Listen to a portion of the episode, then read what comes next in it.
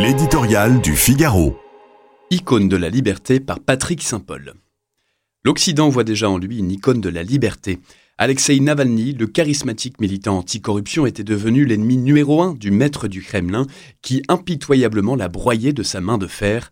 Grand blond au regard bleu perçant, les dernières images de lui montrent un homme au visage émacié, amaigri et vieilli par son supplice carcéral dans une colonie pénitentiaire de l'Arctique où il multipliait les séjours au mitard.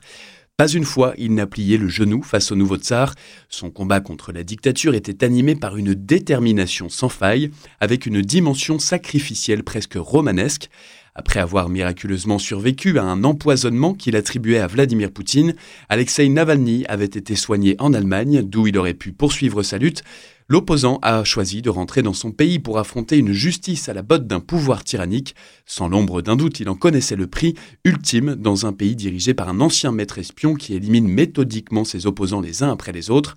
Mais Navalny avait choisi d'incarner le bien public face à un régime despotique qui lui a infligé une mort à petit feu. Avec cet assassinat politique, son corps s'ajoute au long cortège de cadavres de Vladimir Poutine.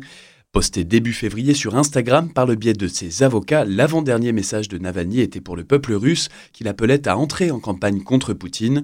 Peu importe que le moment de la mort ait été choisi ou non par le Kremlin, le résultat est là. À la veille d'une élection dont il a écarté toute forme de contestation, plus rien ne fait obstacle à la prolongation du règne de Poutine. Dans son récent entretien avec Tucker Carlson, le président russe avait invité l'Ukraine et derrière elle l'Occident à négocier avec lui. Pour les Occidentaux, parfois attiraillés par la tentation du compromis, cette mort rappelle une évidence. Face au monde des autocrates, la liberté et la démocratie ne se négocient pas, elles ne peuvent qu'être défendues avec force.